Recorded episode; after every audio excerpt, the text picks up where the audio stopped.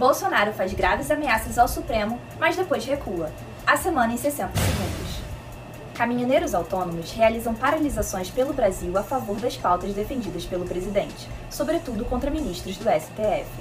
Na quinta-feira, a Confederação Nacional de Transportes declarou que, além de não apoiar, repudia o bloqueio de estradas e rodovias promovidas pelos manifestantes. Os bloqueios vieram na esteira das manifestações do 7 de setembro, convocadas por Bolsonaro e que reuniram milhares de manifestantes, sobretudo em Brasília e São Paulo, onde o presidente discursou em favor do descumprimento de decisões judiciais. Bolsonaro chegou a dizer que convocaria o Conselho da República, criado para assessorar o presidente em momentos de crise.